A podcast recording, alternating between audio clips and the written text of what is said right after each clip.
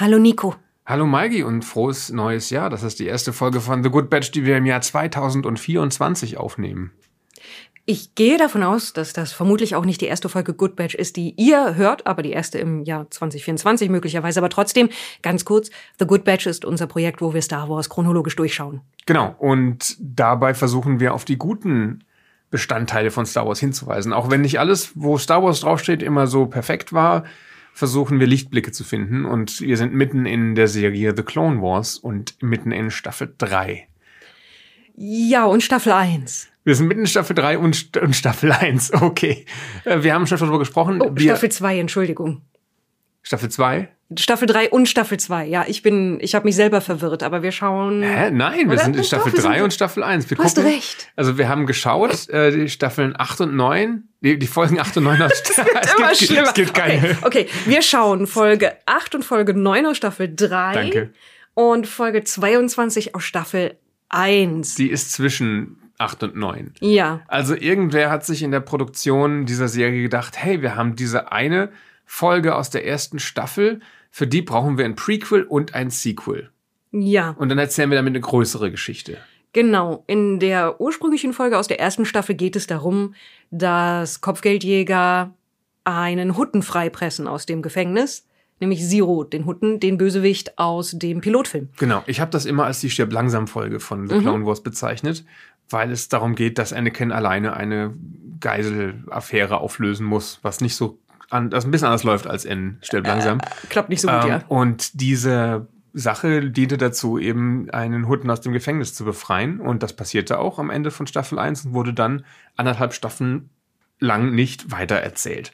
Jetzt sind wir an dem Punkt, wo es weitererzählt wird. Und damit es Sinn ergibt, gibt es dazu auch ein Prequel. Also äh, Folge 8 von Staffel 3 ist Evil Plans, dann Hostage Crisis, Folge 22 für Staffel 1 und dann Folge 9 aus Staffel 3 wiederum Hunt for Zero. So, jetzt müssen wir noch mal kurz erklären, wer ist denn Zero the Hutt und wo haben wir den zuletzt gesehen? Zero the Hutt ist der Onkel von Jabba. Mhm. Also Hutten sind ja Twitter, deswegen ist das alles immer vage, aber äh, Zero wird ein Er genannt und er ist der, sagen wir mal, der flamboyante Hut, so mit Federn und bunt angemalt im Gesicht. Und Zero ist die Person, die die Entführung wiederum von Jabbas Kind beauftragt hat, wenn ich mich richtig erinnere. Genau, er ist, wenn ich mich auch richtig erinnere, ist er der, ist er der Antagonist, der im, im, im Hintergrund die äh, Fäden ziehende Typ aus dem Pilotfilm, der dann am Ende von Padme auch tatsächlich erledigt bzw. einkassiert wurde. Ja, sie hat sie ist ihm auf die Schliche gekommen und er landet dann im Knast und hat von da aber auch schon versucht, sie umbringen zu lassen. Mhm. Durch ähm, Aura Singh, ne? Genau. Erst vor kurzem. Das hatten wir schon erfahren, glaube ich, dass er das war. Ja, das ist in der, in der Folge mit Aura Singh, mit der Attentäterfolge, wird das gesagt. Ich weiß zumindest, dass wir noch kommentiert haben, dass das eine Folge ist, die uns daran erinnert, dass Zero noch existiert. Ja, richtig. Zero ist auch eine Ausnahme insofern, als dass er nicht Huttisch oder Hutesisch spricht, sondern einfach ganz normal Englisch oder Deutsch. Und ich finde, noch mehr als Jabba hat er so einen, ah, wie hieß diese Raupe in Alice im Wunderland? Ja, ja, er so, hat was davon, Hat ja. er so Vibes, vor allem, weil er halt so mysteriös ist und auch die Farbgebung einigermaßen passt. Und es wird in der dritten Folge von dieser, diesem Triplet wird es auch noch raupiger, finde ich, weil dann sieht man unter anderem einen einbalsamierten Hutten und das sieht halt aus, als hätte er sich verpuppt. Stimmt, ja. Das ist eigentlich irgendwie fast schon niedlich. Okay. Im Tod sind sie süß. Aber wir greifen vor. Fangen wir einfach mal wieder vorne an, chronologisch. Evil Plans, Folge 8 von Staffel 3. Was passiert denn da? Also, letztendlich ist das eine ziemlich seltsame Ja. Folge, als dass sie nur vorbereiten soll, was dann später passiert. Also Kontext geben, den wir gar nicht gebraucht hätten, oder? Ja, es geht darum zu erklären, warum die Kopfgeldjäger, die den Senat überfallen, wissen, wo alles ist. Wo haben sie die Blaupausen her quasi. Aber es fängt erstmal damit an, dass Padme überfordert ist, damit eine Party zu geben. Sie soll für einen Senator namens Aang seine Lieblingsspeise, nämlich einen Früchtekuchen und eine Früchtetorte vorbereiten. Jogan Fruit Cake. Und stellt dann fest, dass aber auf dem Kuchen noch die eigentliche Jogan-Frucht fehlt, die dann noch drauf geht. Woraus sie den Kuchen gemacht haben, wenn sie keine Jogan-Früchte hatten, ist unklar. Das ist einfach nur Kuchen. Benutze Kuchen mit Jogan-Frucht. Und dann wird es Jogan-Fruchtkuchen. Ja. ja, also R2 hätte eigentlich, warum auch immer R2 das hätte tun sollen, Jogan-Früchte besorgen sollen. Die sind aber nicht da und 3PO und Padme sind aufgelöst. Daraufhin sagt Padme zu Anakin, du richte das, weil das der Job ist von Jedi-Rittern? Ich bin mir nicht sicher. Oder Moment, wer der Job auf, von wer ist aufgelöst? Padme und C3PO sind beide aufgelöst, dass das Obst nicht da ist, wo es Sie sind dringend. aufgelöst? Also sie sind mit den Nerven am Ende? Ja, okay, das meinte ich damit. Ja. Nein, nicht, dass sie sich in ihre Bestandteile auflösen, ich dachte, Anakin, nervlich Ich dachte, Anakin wird beauftragt. Den, den genau, und sie beauftragt ja. Anakin hm. jetzt dann so, die Druiden haben es nicht geschafft. Mehr, also ich weiß nicht, ob sie das sagt, aber sie sagt, Anakin, bitte kümmere dich darum. Ich habe so viele Dinge, um die ich mich kümmern muss. Moment, Moment, sie sagt also, die Druiden kriegen es nicht hin, Anakin mach du es. Also sagt Anakin, okay, Druiden macht ihr das. Also die Reihenfolge war, C3PO sagt, oh nein, R2, du hättest du das doch besorgen mhm. sollen, jetzt sind sie nicht da. Daraufhin sagt Padme, oh nein, sie geht zu Anakin und sagt, hier, wir brauchen diese Früchte. Daraufhin geht Anakin wieder zu den Druiden und sagt ihnen, bitte besorgt diese Frucht. Das oh, ist ein okay. Teufelskreis. Ja, das klingt wirklich so. Darf ich kurz fragen, der Senator heißt Ang? Ja, mit zwei A. Mit zwei A. Mhm. Und die Leute, die diese Serie gemacht haben, sind auch zu großen Teilen die, die vorher Last Airbender gemacht haben. Also, also Avatar, The Legend of Ang oder... Zumindest Dave Filoni hat vorher bei Avatar gearbeitet. Ja, viele ja. andere Namen tauchen da auch auf mhm. in den Abspännen. Aber dieser Senator Eng sieht nicht so aus, wie wir ihn aus der anderen Serie kennen. Das ist ein Nein. verschrumpeltes Alien. Er sieht aus, ja, er, er, sieht ein bisschen aus, als hätte man Pruneface gebügelt. Also die, die Falten etwas genauer definiert und dann lila angemalt. Aber es ist auf jeden Fall ein Querverweis. Also ich glaube schon. Ein Easter Egg. Ich fand's auch Okay. Es, es fiel mir auf jeden Fall auf, sag ich mal. Also, dann muss 3PO losziehen, um diesen, diese Früchte zu besorgen. Denn sonst passieren schlimme Dinge. Ja, und sie finden auch einen Typen auf einem Markt, der die anbietet und der versucht, sie abzuzocken und sie lassen sich abzocken im Endeffekt.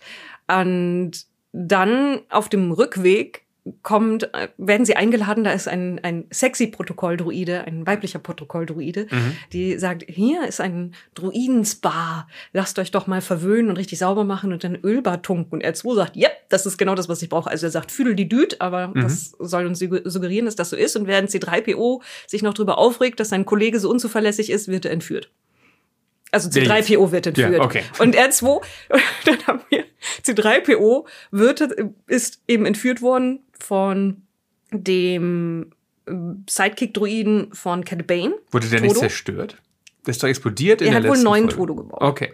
Mit und dem gleichen Stimmprozessor. Von, von einem, er sieht aus wie ein IG-Druide, hat aber eine andere Nummer.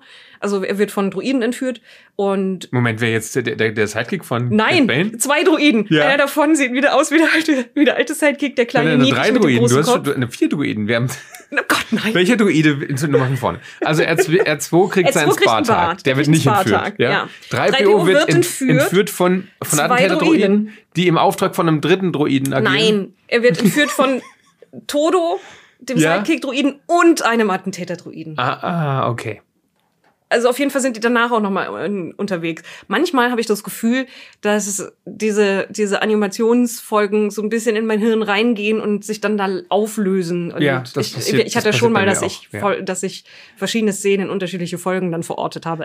Äh, eigentlich eigentlich wollten wir den Kram ja auch möglichst knapp besprechen. Das kriegen wir gerade nicht hin. Nein. Äh, wir können es zusammenfassen. in Druiden ja. einzelteilen.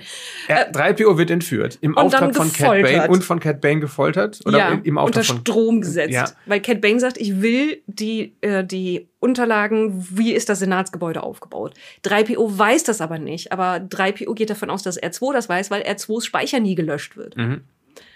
Und wir haben also, auf der einen Seite wird C3PO gefoltert, währenddessen hat R2 so den besten Tag seines Lebens ja. und wird gewienert und geputzt und in einem blubbernden Gewienert. Ölbad getaucht und sowas alles. Und, ja. ah, dem geht's so gut.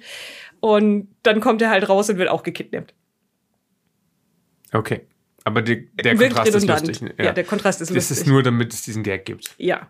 Und um die Folge auf die 23 Minuten zu strecken, die sie braucht. Und dann kriegen sie aus R2 die Informationen raus, weil tatsächlich Anakin nie seinen Speicher löscht, was ja schon öfters ein Thema ist, dass mhm. das vielleicht gar nicht so eine gute Idee ist, was Informationssicherheit angeht.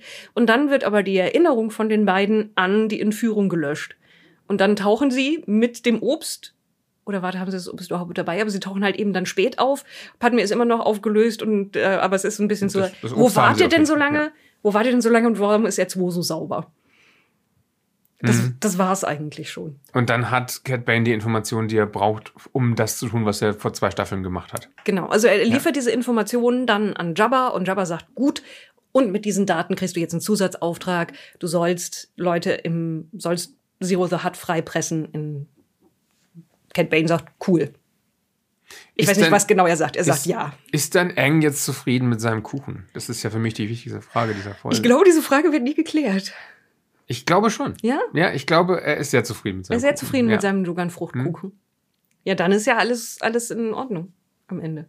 Gut, also eine seltsame Folge, Ich fand das sehr die seltsam. man nicht unbedingt gucken braucht, außer man hat Lust auf ein bisschen Druidenhumor. Ich weiß aber, also ich fand das fast ein bisschen unangenehm. Hier die, die Comic Relief Sidekicks werden gefoltert und dann wird ihnen ihr Gedächtnis daran gelöscht. Das ist echt, ich fand das ziemlich finster. Ich finde, das Leben von Druiden ist generell sehr finster in der Star Wars Ja. Galaxis, aber darauf kommen wir öfter mal zu sprechen. Gut, dann lass uns doch jetzt über die zweite Folge reden, in der es tatsächlich um Menschen und Aliens geht und weniger um Druiden. Äh, und jetzt hat also Cat Bane den Auftrag, nachdem er jetzt weiß, wie es im Senat aussieht, was er aus keiner anderen Quelle hätte erfahren können, ähm, den Auftrag irgendwie hinzukriegen mit diesen Informationen, dass Zero freigepresst wird. Ja, du weißt doch, es gibt nur eine einzige andere Quelle an Informationen in diesem ganzen Universum und das ist die Jedi-Bibliothek und da haben sie ihren, also die Möglichkeit, da reinzukommen und Dinge zu klauen, haben sie schon verspielt. Ach so, das geht nur einmal pro Serie. Ja. Ja, okay. Schade. So wie Jedi nur einmal in ihrem Leben schnell rennen können. Ja, Ja, okay. und sich echt überlegen müssen, Mhm. wann sie das einsetzen. Ja. Also hier haben wir jetzt die, wie du sagtest, Stirb langsam Folge. Ja. Wie geht Cat Bane denn jetzt vor, um das zu erwirken, dass Zero the Hutt freigepresst wird? Was ist sein Ziel? Also, er will tatsächlich einfach mehrere Senatoren als Geisel nehmen und dann von Palpatine erpressen, indem er sagt, ich bringe die sonst um, dass der Zero freilässt, quasi mit einem Edikt von ganz oben. Jetzt nochmal ganz kurz einhakend. Du sagtest schon, Jabba beauftragt ihn. Mhm. Also Jabba möchte, dass Zero Hutt freikommt, obwohl Zero der Feind von Jabba ist. Ne? Es ist sein Onkel, es äh, hat ihn verraten und wollte seinen, ähm, seinen Neffen, also seinen Großneffen, Jabbas Sohn, Rotta, ja, wollte er ent entführen, vielleicht sogar umbringen lassen, im Auftrag von wem eigentlich? Weißt du das noch? Warum hat Zero das gemacht? Hat er das nicht im Auftrag von Dooku gemacht? Ich glaube, er hat es im Auftrag von Geduld ja. gemacht, ja. Aber um ein, einfach um die Hutten. Er hat das im Auftrag von Dooku gemacht und sollte das den Jedi in die Schuhe schieben, damit die ähm, Hutten sich auf die Seite der Separatisten schlagen. Genau, Doku wollte eigentlich Rotta dann am Ende wieder zu Jabba zurückbringen und sich dann bei ihm einschmeicheln damit. Ja. damit genau. Äh, aber ich weiß gar nicht mehr, aber noch eine wir jetzt gerade, was ist Jabbas Plan? ja, aber das klären wir später noch. Ich wollte nur mal direkt diese Konfusion vielleicht, äh, falls sie bei euch jetzt entstanden ist, aufklären, dass wir das noch erklären werden, zumindest soweit wir es verstanden haben.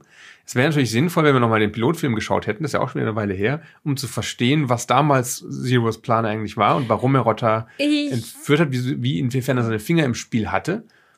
Äh, aber wir gehen jetzt einfach mal davon aus, dass er eine Marionette von Doku war, weil fast jeder Bösewicht das ist. Der dann wiederum eine Marionette von Palpatine ist. Äh, aber vielleicht klären wir das später auch nochmal und entschuldigen uns dann in der nächsten Folge, wenn wir das falsch im Kopf hatten. Aber eigentlich ist es jetzt für diese Folge auch egal, ja? Ja, Jabba will auf jeden Fall Zero freipressen, obwohl er ihn eigentlich hassen müsste.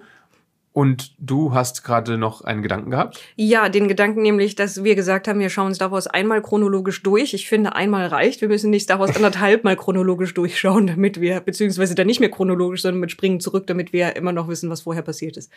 Naja, wenn wir das hier in einer perfekten Welt machen würden, würden wir es schneller machen und hätten noch mehr, äh, hätten noch frischer im Kopf, was vor anderthalb, zweieinhalb Staffeln passiert ist. In einer perfekten Welt könnte Ja. ich auch Schokolade essen, ohne irgendwelche Nebenwirkungen zu Hm. haben.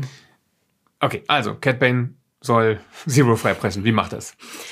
Also, also tatsächlich frage ich mich, warum er die Pläne brauchte, weil er geht ziemlich direkt vor. Also er landet einfach mit einem, einem Trupp bewaffneter Leute und Druiden vorm Senatsgebäude, mehr oder weniger. Mhm. Dann schaltet Aura Singh, die ja fern, also die, die Scharfschützin ist, die Wachen aus und sie ziehen Druiden die Rüstungen an von den Wachen, um dann Leute zu täuschen. Ist Aura Singh nicht gerade erst gefangen genommen worden, als sie das Attentat auf Amidala verübt hat? Oder ist sie da entkommen am Ende? Offenbar ist sie entkommen. Sie, ja.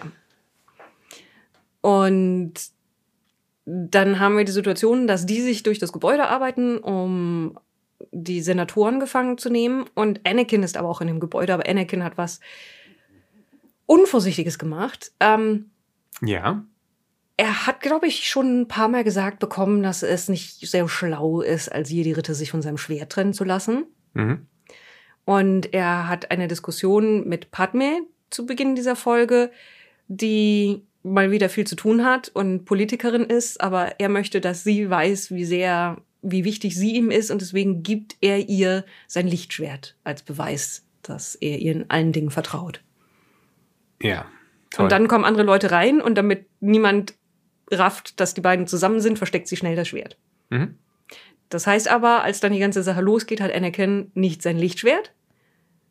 Und als Padme dann mit den anderen Senatoren quasi dann zusammengetrieben wird, sind sie kurz davor, sie zu durchsuchen, um zu schauen, ob sie Waffen hat.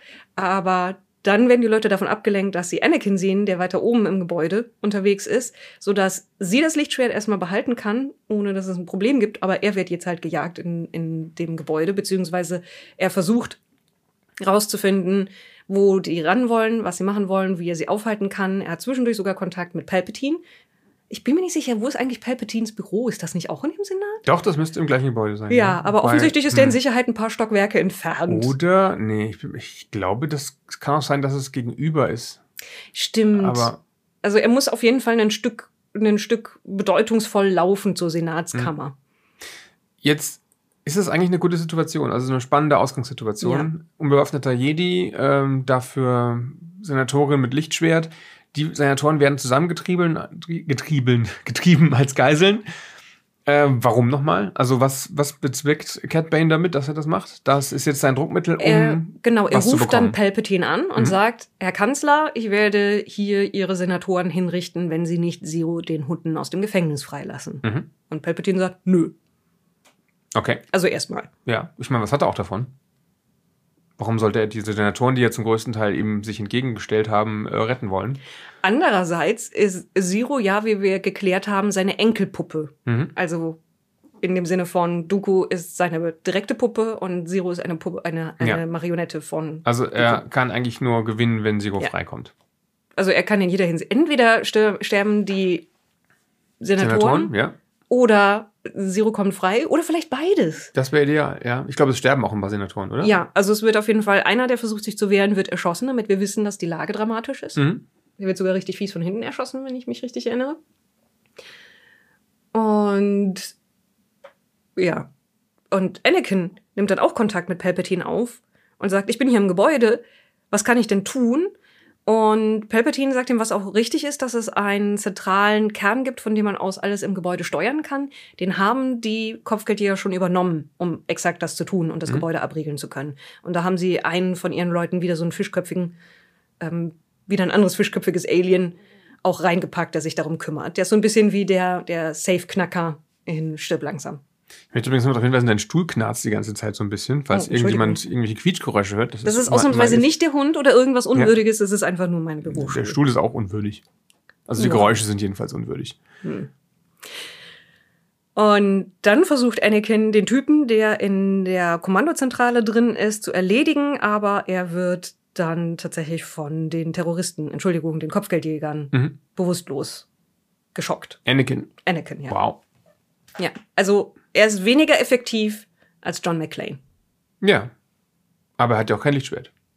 Don McLean mit Lichtschwert wäre natürlich einfach die ultimative Waffe. Ja. Ho, ho, ho. Now Jetzt I have a lightsaber. Das heißt, er richtet am Ende gar nicht so viel aus, der Anakin? Tatsächlich nicht. Also er wird dann auch zu den, zu den anderen, also er rettet am Ende das Leben von den Senatoren. Denn wenn wir jetzt fragen, was war eigentlich Palpatines Plan? Palpatine gibt ein, einen Stick mit Infos drauf, die offensichtlich, also im Endeffekt eine funktionierende Komm aus dem Gefängnis freie Karte sind, Mhm. an den einen Senator, der zufällig bei ihm gerade als die Situation losging im Büro war. Das ist Ornfree Tar. Das ist der Twi'lek-Senator. der Twi'lek-Senator, der, alte blaue, Twi'lek, ja. der blaue dicke Twi'lek. Und sagt dem hier, damit kannst du Zero freigeben.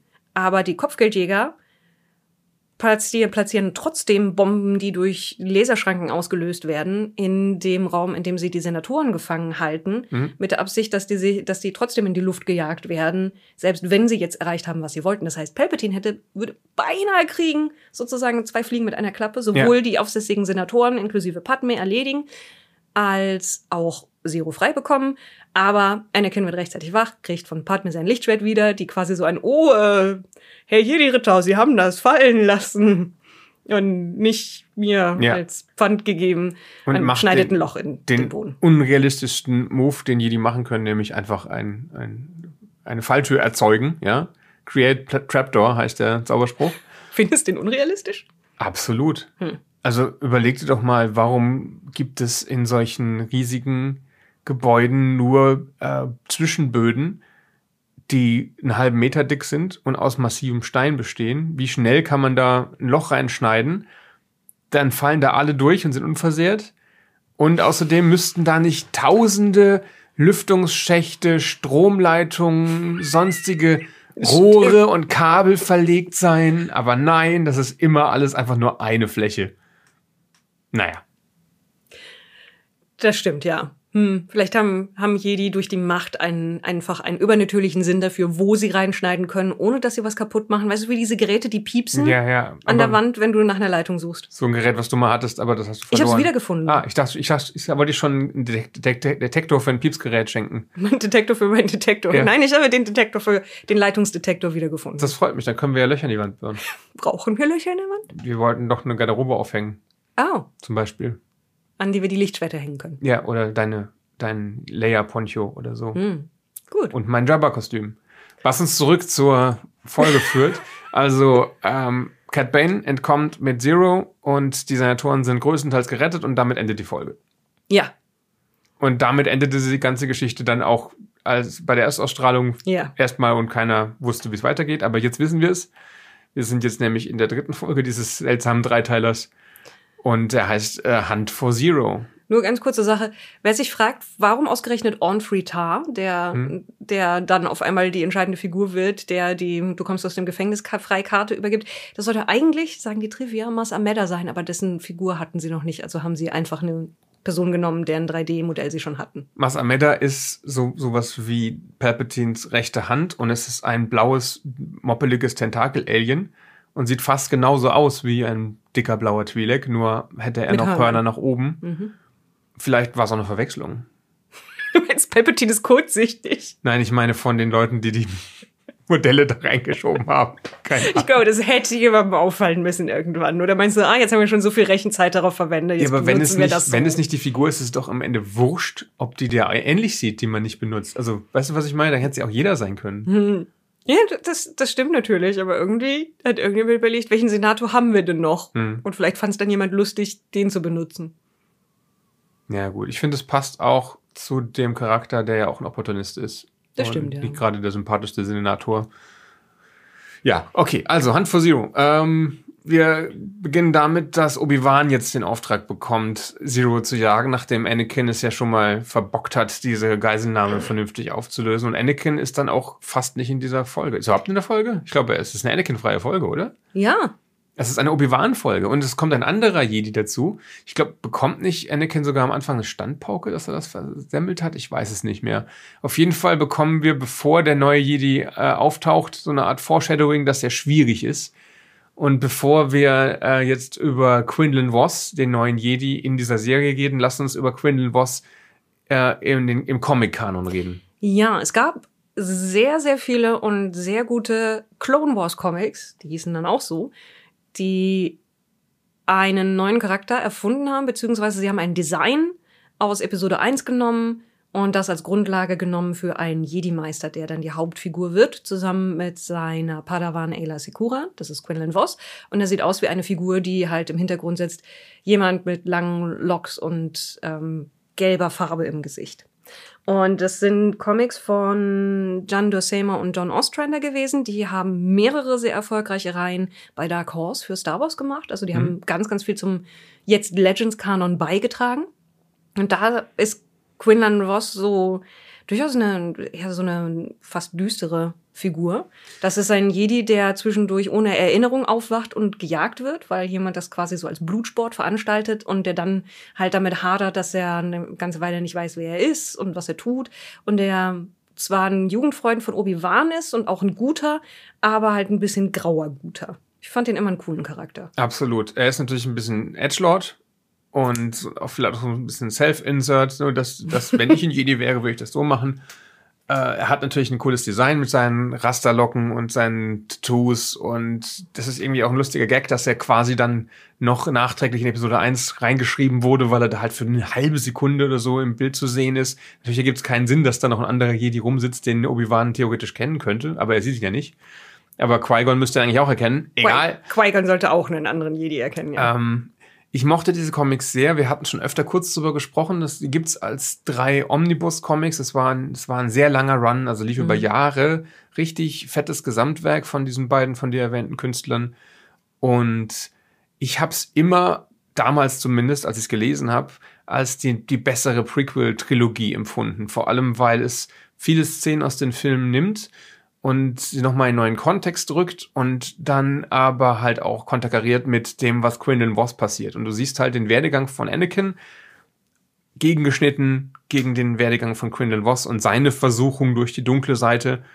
Und was da in den Comics gezeigt wird, funktioniert emotional, zumindest für mich, deutlich besser als die Geschichte von Anakin. Und man fiebert auch wirklich mit Quinlan Voss mit. Es ist ein also der Charakter selber ist ziemlich düster, wie du schon sagtest. Mhm. Ist kein, keine lustige Figur. Äh, hat natürlich auch Liebesbeziehungen, ja, und verfällt dann zwischendurch der dunklen Seite und muss die, die Sith infiltrieren. Es gibt eine ganze Reihe von neuen Figuren, die ihm dann als Gegenspieler entgegengeworfen werden, von denen Ventress auch eine ist. Die ist in den, mhm. in den Comics auch ganz anders und ähm, massiv anderer Background ähm, wird ihr spendiert. Und deswegen hatte ich hohe Erwartungen an Quinlan Voss Auftritt in dieser Serie, die ja lose Inspiration zumindest aus diesen Comics bezieht, aber sie halt gleichzeitig auch zu nicht kanonischen Comics erklärt hat. Ne, das war ja, bevor Disney kam und gesagt hat, alles ist jetzt Kanon, so, mhm. sofern sie das durchziehen konnten, äh, ist ja alle paar Monate oder Jahre der Kanon umgeschrieben worden, wenn ein offizielles Produkt kam, das einem vorher semi-offiziellen Produkt wie den Comics oder Roman widersprochen hat. Und so war es neulich ja auch schon bei Mandalore, als wir über die Mandalore mhm. äh, Redcon-Geschichten gesprochen haben. Und jetzt war halt Quinlan Voss dran, verkanonisiert zu werden. Und dann tauchte er auf als eine, wie, wie würdest du es beschreiben? Was ist Quinlan Voss in dieser Serie? Eine etwas anstrengende, blöde, Witze machende Abziehbildchenfigur? Ich würde sagen, er ist ein Angeber. Das auch, ja. Er ist ein ja. totaler Angeber ein Sprücheklopfer. Meinst du, das war ein bisschen Dave Filoni, der, der sich über, die haben hier einen Jedi, der noch cooler war als die anderen Jedi und ein guter Freund von Obi-Wan reingeschrieben war, weil es so ein bisschen der Gary Stew unter den Jedi ist? Also es gibt ja immer mal wieder so Eingriffe von George Lucas, die an die Öffentlichkeit gelangen. Und äh, so wie Leute auch sagen, äh, George Lucas hat Mara Jade gehasst, deswegen wird Mara Jade niemals, oder würde Mara Jade niemals offiziell in Star Wars-Produkten vorkommen, als er noch das Sagen hatte äh, war es auch so, dass Quinlan Wasp ein Favorite von ihm war und der gesagt hat, dieser Charakter darf nicht sterben. Mhm. Wir dürfen nicht zeigen, dass der drauf geht. Ich habe mit ihm noch was vor. Baut den mal in The Clone Wars ein. Ich finde den cool. Und natürlich kann es sein, dass der Filoni gesagt hat, ich finde ihn aber nicht cool. Ich mache den jetzt zur Witzfigur. Oder sie haben ihn beide falsch verstanden. Oder sie haben sich mit den AutorInnen halt drauf geeinigt, dass er so jetzt halt rübergebracht werden soll. Keine Ahnung. Auf jeden Fall ist er eine ganz andere Version dieses Charakters. Und ich war erstmal sehr enttäuscht. Was erhalten geblieben ist, ist das Design. Mhm. Dass er grundsätzlich sehr fähig ist. Dass sie sagen, er ist so ein Außenseiter, mit dem man nicht gut zusammenarbeiten kann und seine spezielle Fähigkeit der Psychometrie, sagtest du? Psychometrie, ja. genau. Dinge das, anfassen und Erinnerungen rausziehen. Das, was Kyle Kestis dann später auch in den Jedi spielen genau. konnte. Nur ist es, glaube ich, bei Quillen was noch ein bisschen stärker ausgeprägt und deswegen benutzen sie ihn als Fährtensucher. Das ist natürlich auch wieder problematisch, weil er halt indianisches Design hat, so ein bisschen. Also, also er ist, er ist eine, eine Mischung aus, aus afro-karibisch mhm. und indigen-amerikanisch vom ja. Design her. Und dann ja. ist er der Fährtensucher. Hm. Aber gut. Ich finde es ich find's schwieriger, dass sie seine, seine Nahmenschenspezies Kiffere genannt haben. Ich weiß nicht, warum das schwierig sein soll. Kein Amerikaner weiß, was, dass das eine Anspielung auf einen deutschen Begriff ist. Pothead ist oder so. Ja, ja aber es ist. Pothead, sagt man das? Ja, ich weiß, also, naja, hm, da, da kenne ich mich nicht gut genug mit aus, um ehrlich zu sein. Aber es ist ja nicht das erste Mal, dass irgendwelche Begriffe aus dem Deutschen Stoner, entlehnt sagt wurden. Stoner, Kiffer, ja. Stoner. Hm. Oder? ja. Ich bin ja überhaupt nicht drin in der Szene. Ich glaube, Pothead ist ein bisschen 60er, Hm. der Begriff. Nicht ganz up to date mehr. Hm. Ja. Aber das ist so die eine Sache, die passiert. Obi-Wan und diese Version von Quinlan Vos ziehen los und tauschen richtig schlechte Witze aus zwischendurch. Also richtig blöde. I never liked hanging, up, hanging out with you, während sie an der Klippe hängen. Also Ja, das so ist Grund. Grundschulniveau, ne? Aber Und parallel dazu bekommen wir die Geschichte erzählt, was jetzt genau mit Zero passiert. Zero wird nämlich nach Nalhutta gebracht und dort gibt es einen Huttenrat. Mhm. Die, jetzt wird auch geklärt, warum er entführt worden ist, beziehungsweise aus dem Gefängnis geholt wurde. Denn das heißt, du hast so ein Holo-Tagebuch geführt, von dem wir nicht wissen, wo es ist. Aber wenn du der Republik verraten würdest, wo es ist, dann könnten die uns ganz, ganz viele Verbrechen nachweisen und dann hätten wir uns alle nicht mehr lieb. dass er dieses Tagebuch nicht schon früher als Druckmittel benutzt hat, nachdem er da weggesperrt wurde, ist ziemlich doof von ihm. Nalhutta sehen wir zum ersten Mal, glaube ich, jetzt Mhm. in dieser Serie. Und die meisten von euch kennen es wahrscheinlich, wenn sie nicht aus dieser Serie kennen, aus SWTOR, wo es der Startplanet für die Kopfgeldjäger unter anderem ist. Es ist halt ein Sumpfplanet mit vielen giftigen Gasen und, naja, Sumpfvegetation halt. Ja. Und ich wird hier auch stark betont, der Sumpfaspekt, ähm, wie wir Ja. noch sehen werden.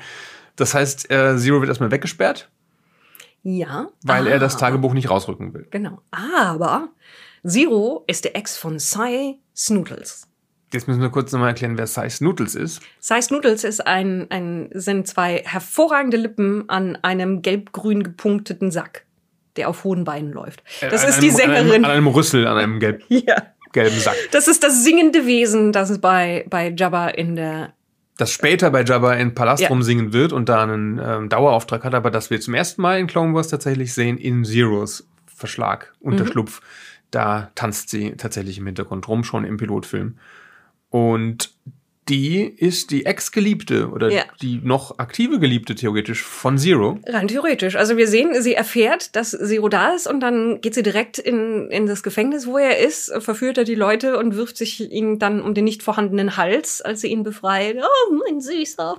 Hm. Ja. Und dann entkommen diese zwei ungleichen Liebhabenden und ziehen in den Sumpf.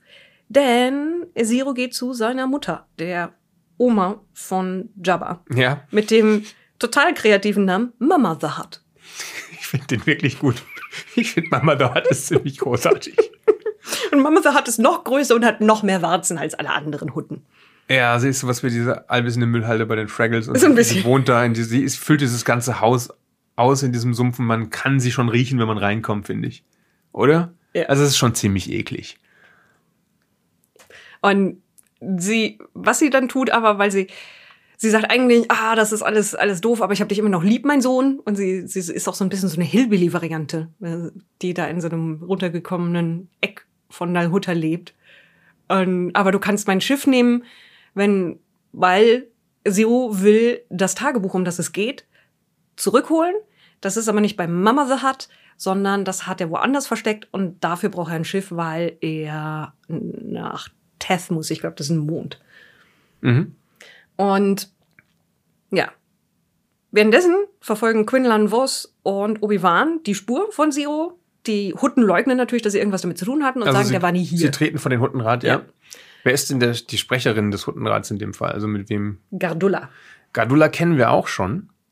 Gardula ist ja sowas wie die ähm, Lebensgefährtin von Jabba zwischendurch. Die sieht man, glaube ich, in Episode 1 mit ihm auf dem Balkon.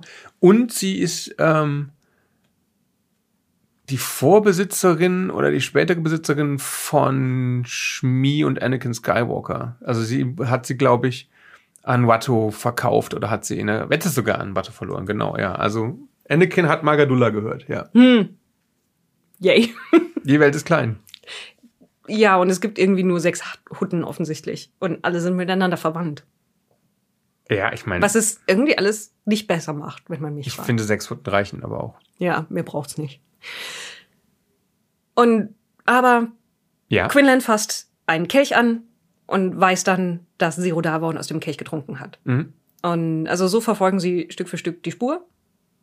und können auch rausfinden, also sie finden Mama the hat und können dann rausfinden, dass Zero da war und wohin Und sich ein Raumschiff geliehen hat bei Mama the Hut, Genau. mit dem er dann nach Teth geflogen ist. Und was passiert auf Teth? Auf Teth ist jetzt nämlich der Vater von Zero begraben, beziehungsweise da ist sein Mausoleum und da hat er dieses Tagebuch, versteckt. Ja. Und da sind wir an dem Punkt, im Tod werden offensichtlich Hutten halt mumifiziert. Mhm. Und jetzt, Bleibt da viel übrig? das, das sollte man Ja. sich eigentlich fragen, ne? Das ist ja wie eine Schnecke mit Salz bestreuen, Genau, oder? exakt das. Mumifizieren suggeriert ja irgendwie, dass man das Wasser entfernt. Und Mhm. jetzt sehen Hutten aus, als wären sie schon zu einem guten Teil Wasser. Ja. Also auf jeden Fall nicht viel Knochenmasse. Irgendwo muss da welche sein. Ich Also- glaube, wir lernen irgendwann, dass die ein Skelett haben. Sie müssen ihre Arme bewegen können Ja. und sowas. Also das denk, denkt man erstmal nicht, weil sie aus mit Schnecken, aber offenbar haben sie ein Skelett. Es könnten hydrostatische Arme sein, aber sie sehen aus, als hätten sie Ellenbogen irgendwo da drin. Ja. Also ich Tentakel. glaube, wenn man jetzt vom Modell ausgeht, also von der animatronischen Puppe, dann äh, ist, ist da was mit Hydrostatik Statik. oder mit Pneumatik oder so auf jeden Fall. ja. Und er findet, also man sieht dann da den Körper von Zeros Vater und es sieht halt aus, als hätte sich ein Hut verpuppt. Deswegen, also ich fand das fast schon niedlich. Mhm. Du meinst, die sterben gar nicht, sondern kommen irgendwann lustige Schmetterlinge raus? ja, das finde ich eine schöne Vorstellung. Oder auch gruselig, das wären nämlich sehr große Schmetterlinge. Puh, was wären das denn für Wesen in der Star Wars Galaxis? Die Weltraummotten. Mynox, aber die sind zu klein. Minok-Königin. Ach so, und die legen dann wieder Eier und aus denen kommen normale Mynox. Ja. Und die werden irgendwann sesshaft und daraus knospen dann kleine Ja. Huttenbabys ab oder so. Ja, wieso nicht? Es Wieso wäre nicht? nicht die ungewöhnlichste Fortpflanzungsmethode in der Galaxis. Ja. Gut, Und also, da- er hat das Tagebuch und dann ist er glücklich. Nein, weil Size Noodles ihn erschießt. Das ist aber jetzt gemein. Warum macht sie das denn?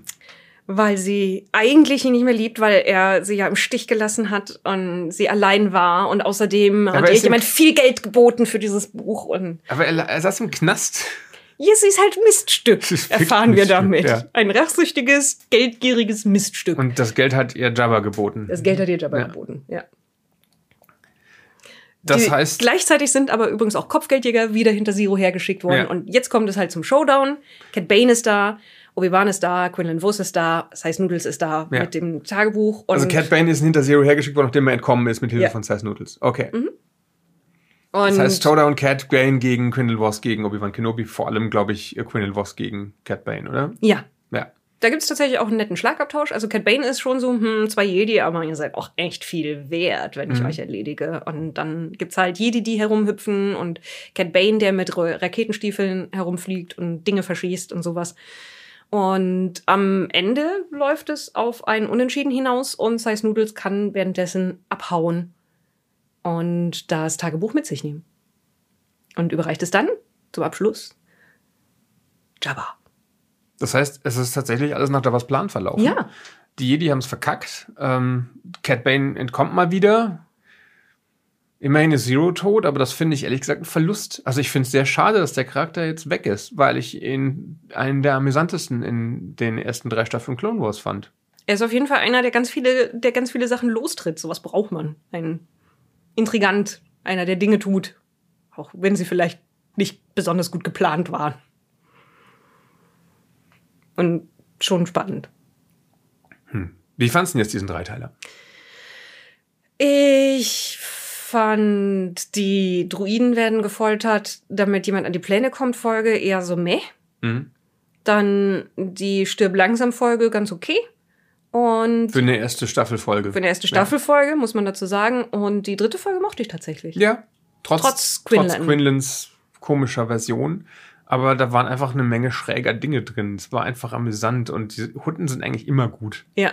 Und ich, ich mochte auch, dass Sai auf einmal eine Hauptfigur ist Mhm. Und so viel unternimmt und so viel eigene Agenda hat. Es ist ja fast so ein, so ein, so ein bisschen so eine so Film-Noir-Liebelei zwischen den beiden. Genau, ja, absolut. Nicht nur fast, es ist Ja, hundertprozentig das. was, was ja sehr gut passt, Ja. weil es ja richtig klassische Gangster sind, die Hutten in dem Fall. Und beziehungsweise Zero immer so in, inszeniert wurde mit seinen Clubs und sowas. Und das hat mir sehr gut gefallen, ja. Man kann jetzt die dritte Folge auch einfach für sich gucken. Ich finde, die ersten beiden braucht Ja. man nicht. Also wenn man sich dafür interessiert, was, also gerade ein bisschen mehr Huttenkultur erleben und ein bisschen mehr Unterwelt, dann, und, und die Version von Quinlan Voss, vielleicht, wenn man sich für den Charakter interessiert, tatsächlich wird er ja später noch mehrfach referenziert. Äh, Ich glaube sogar in der Obi-Wan-Serie und er wird, glaube ich, Ja. auch in einem der Jedi-Spiele erwähnt, bin ich mir gar nicht mehr sicher. Da bin ich mir nicht Oder sicher. zumindest taucht er in der Liste. In den Comics taucht er nochmal auf, in den, in den Kanon-Comics wird äh, seine, sein Name in der Liste mit überlebenden Jedi geführt. Also irgendwas kommt da vielleicht noch mit ihm. Ich weiß, dass es noch einen Roman gab, der sein Schicksal nach dem Ende der Serie beleuchtet hat, aber den reden wir, denke ich, irgendwann noch am Rande. Du hast ihn gelesen, ich nicht. Es gibt noch Trivia zu dieser Folge äh, und da geht es um Gadulla und tatsächlich wusste ich gar nicht, dass Gadulla noch mehr Lore jenseits dieser Serie hat. Äh, offenbar stirbt sie in dem Computerspiel Bounty Hunter. Also sie wird in ihren eigenen Crate-Drachen verfüttert. Mhm. Und ich finde schön, dass hier steht, dass Leland Chi, Leland Chi ist der Keeper of the Holocron, Mhm. also der Mensch, der sich den Kopf darüber zerbrechen darf, wie zur Hölle der Kanon zusammenhängt. Leland Chi hat das erklärt, dass sie dann trotzdem wieder woanders auftaucht mit der Great Dragon, fand sie unverdaulich und hat sie ausgespuckt. Ja, okay.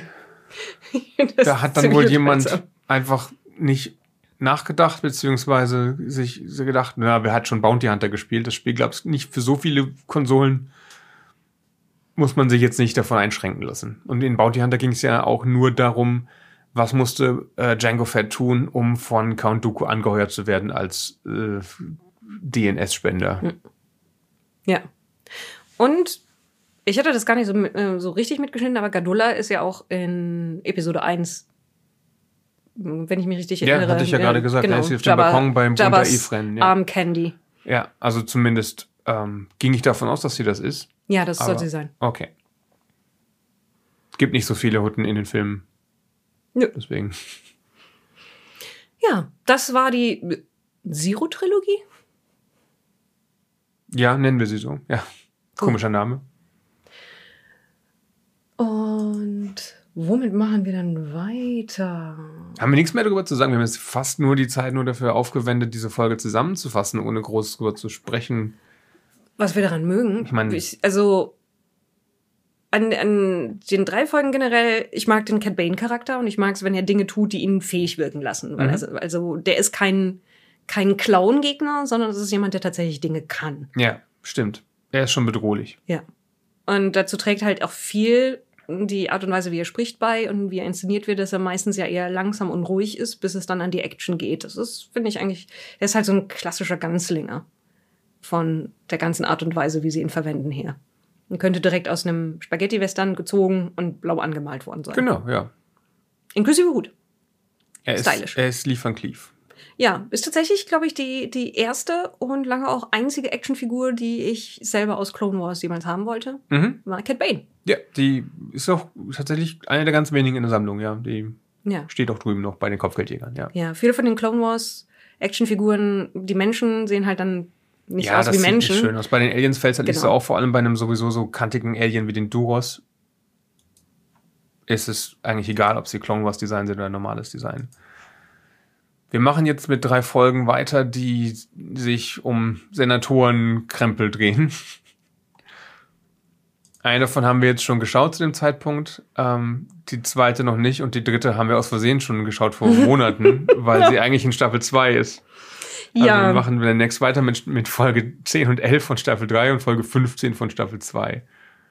Heroes on both side, Pursuit of Peace und Senate Murders. Ich glaube, das ist ein Tippfehler auf der Star Wars Dass Seite. es Das soll bestimmt sein soll, ja. Plural sein, sonst ist Mhm. das seltsam. Aber das dann in einigen Wochen. Ja.